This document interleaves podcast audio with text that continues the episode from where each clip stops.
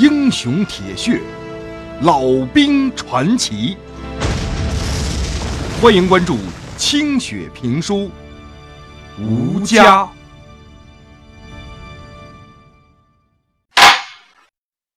上回书说道，奋发图强、想要出人头地的谢有盼，在县一中遇上了一位新来的班主任。这是一名被下放到农场打成了右派的地委书记，名字叫做白希。这个老右派博古通今，满腹的才学。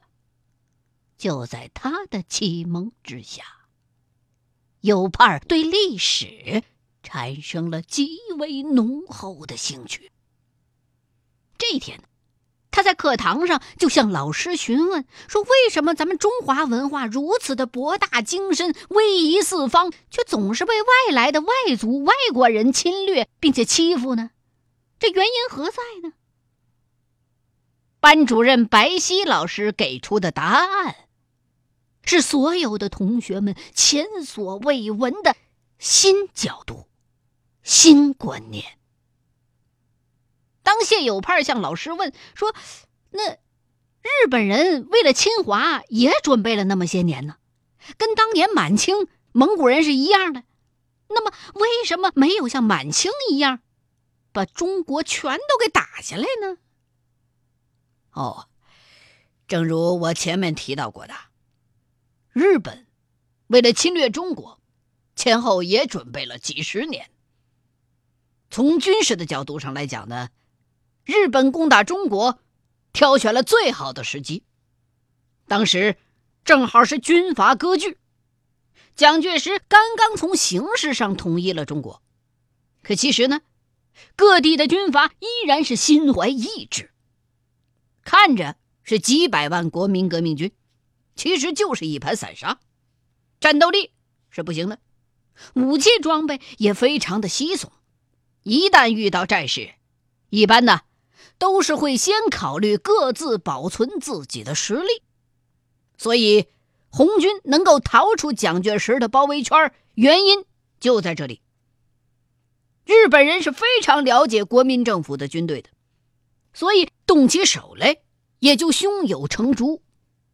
这战争开始的时候啊，日本很快的就打下了小半个中国，中国正面战场上的军队就被迅速的给击溃了。所谓机不可失啊。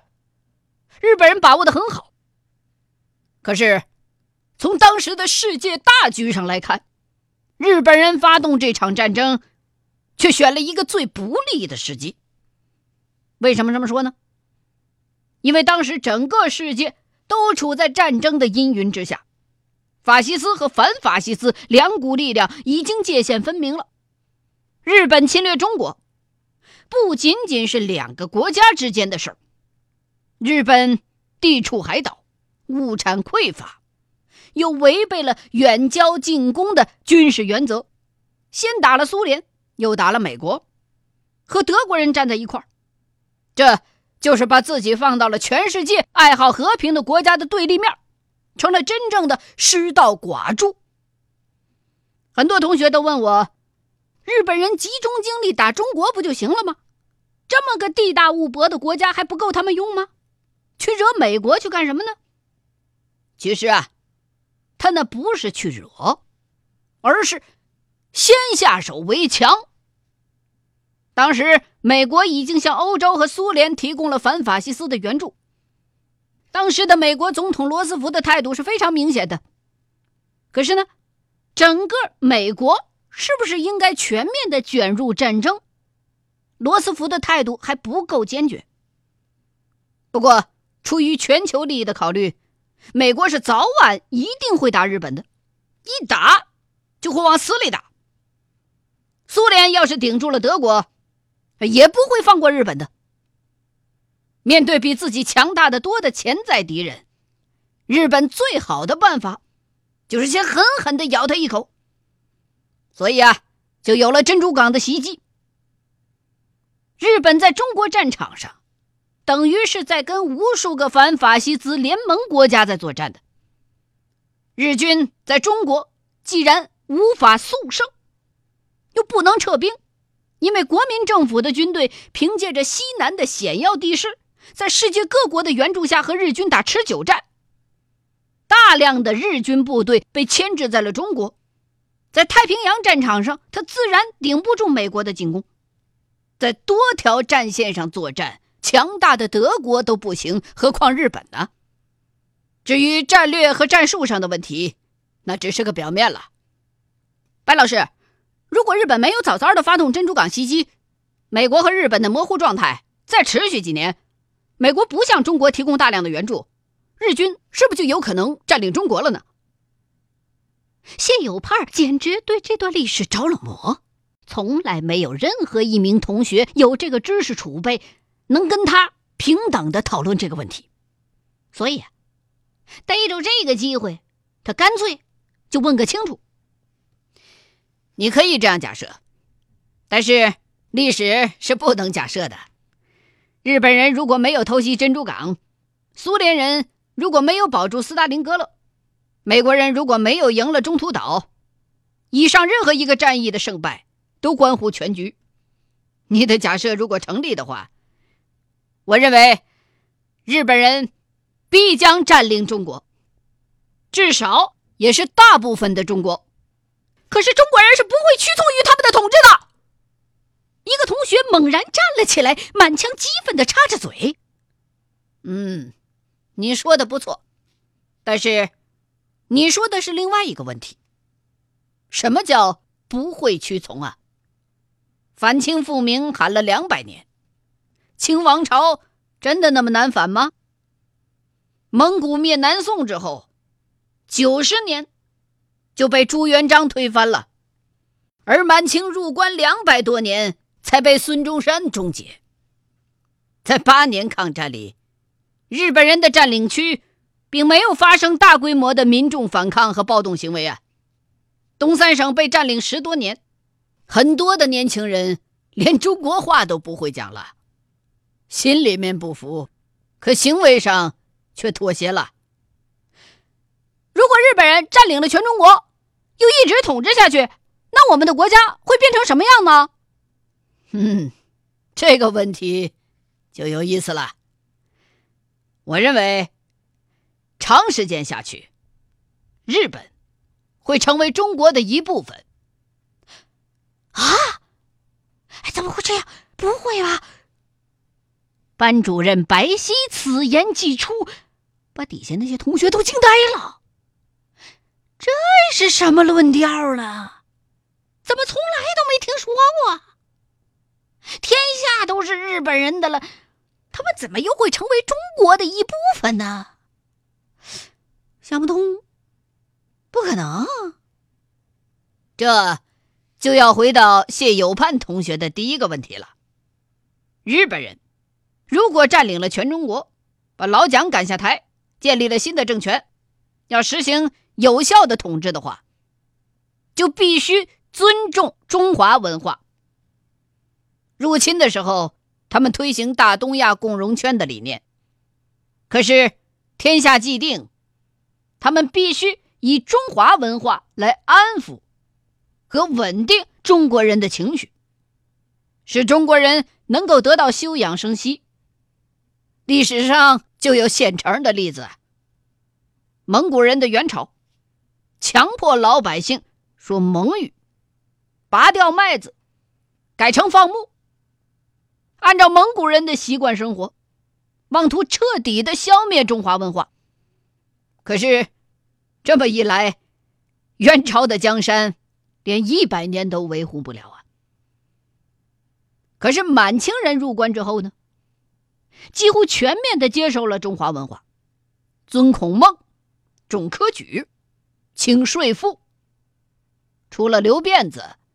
没有强迫老百姓做任何有悖中华传统文化的事儿，所以满清虽然和蒙古一样有着无数屠杀汉族人的恶行，但是几十年下来，轮到康熙垂拱而治的时候，老百姓就高呼“爱新觉罗万岁”了，遇到了好皇上嘛。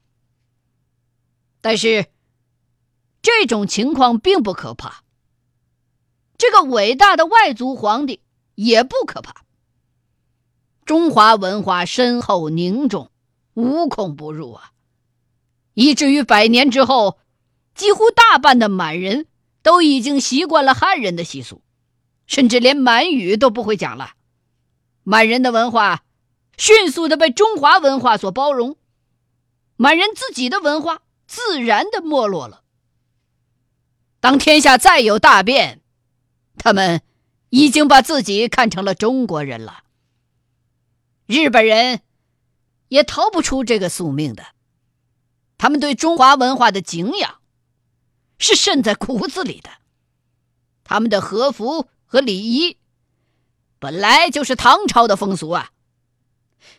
可是，如果真的是那样，中国人每天要拜一个日本天皇，这怎么受得了啊？日本人屠杀了我们多少中国人，怎么能够接受？蒙古人杀害了中华至少五千万人啊，满清呢或许会少一些，估计也是在三千万以上。可是，当年中国人拜元世祖忽必烈和爱新觉罗氏，不也照样受得了吗？中国的老百姓最盼望的。是怎么样早日的结束战火，怎么样的安居乐业？谁当皇上倒不是太在意的。日本人一旦得了中华，统治必然不会像清朝那么长久。他们跟中华文化的渊源太深了，很快就会被同化的。更或许，几十年下来，中国共产党就会带领全国人民。把日本人主导的政府推翻了。这个时候，大和民族会跟满族一样，成为中国的一个少数民族。日本也和当年的满洲一样，成为中国的版图啊！谬论！谢有盼被白皙的话激怒了，他无法接受日本人有可能成为统治者这样一种论调。曾经让自己的父亲受尽生死折磨的日本鬼子，竟然有希望成为中华的主宰？这个老右派的，学问是好的，思想有问题。划清界限，你简直就是在胡说，是在给日本侵略者脸上贴金。你在否定中国人抗日战争的伟大功绩。你，你，那你觉得中国人就没有自己的骨气和尊严了吗？只要能够过安生日子，就不会拒绝一切外来侵略的统治吗？谢有盼站起来喊着。可是，他除了喊那么几句空洞的口号，却找不出任何有力的论据来驳倒白皙。同学们也按捺不住群情激愤了起来，课堂上一片吵吵嚷嚷。同学们，不要激动，我们是在探讨问题。我已经跟大伙儿说过了，我的回答仅仅代表我个人的观点，你们可以听，也可以不听。我只是想让你们知道的全面一些。大伙儿既然问我，我就不应该言不由衷。我们共产党人。讲的是实事求是。我虽然现在是右派，但是学术自由的原则，我还是要坚持的。历史不能重演，但是我们在课堂上是可以像下棋一样把它复盘的，从而找出我们能够作为镜子的规律来。这才是学习的态度。另外，我还可以告诉大家，我的话虽然是这么说，可是，在日本鬼子打到我的家乡的时候，我义无反顾的加入了共产党领导的游击队，和鬼子刺刀见红、真刀真枪的干了几年呢。这是我作为一名中国人，几乎无需考虑就做出的选择。讲述历史，和躬身入局完全是两回事。好了，今天呢，我们的课就上到这里。同学们有什么问题，可以在课后来找我。今天我在课上的言论纯粹是学术讨论。下课。这一下课呀，白皙就后悔了，冲动了，总为一吐为快而冲动，这个毛病总是改不了。谢有盼这个兔崽子总能撩拨到自己的痒处，一兴奋就全说了。哎呀，爱咋咋地吧。一群孩子，不至于乱向组织汇报吧？谢有盼这学生有点意思，脑瓜子好使，有抱负，还憎恶分明，跟自己当年呐有点像，是个革命的好苗子。不上大学，可可惜了。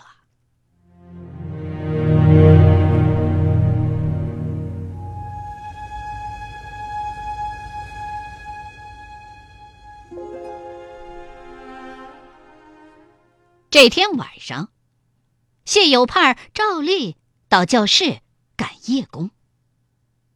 这是他的老习惯了。这间教室几乎成了他的专用场所。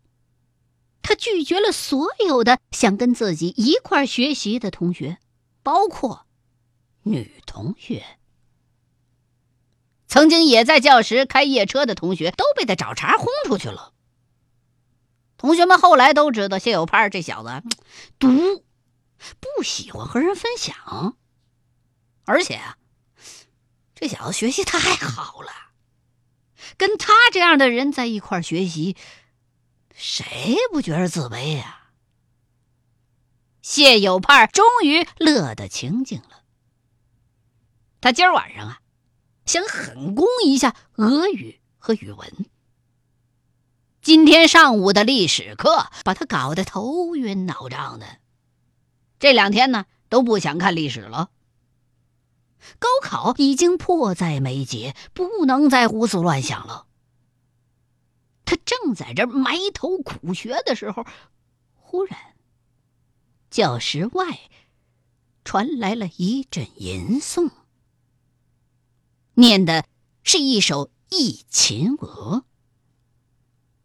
北风切，黄沙南上银钩月。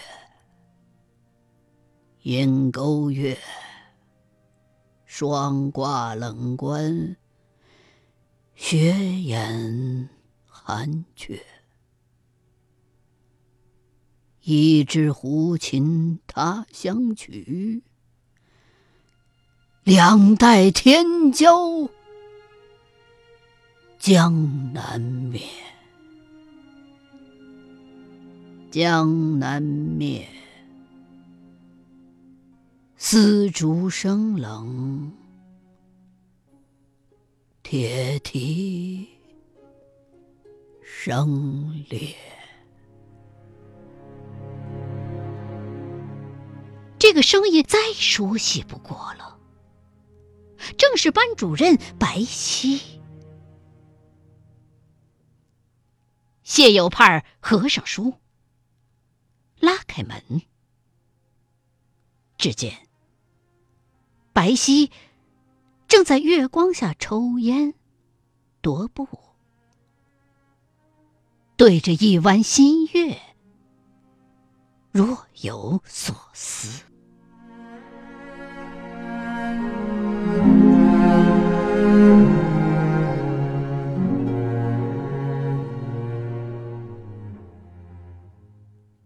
欲知后事如何，欢迎各位继续收听清雪评书《吴家》。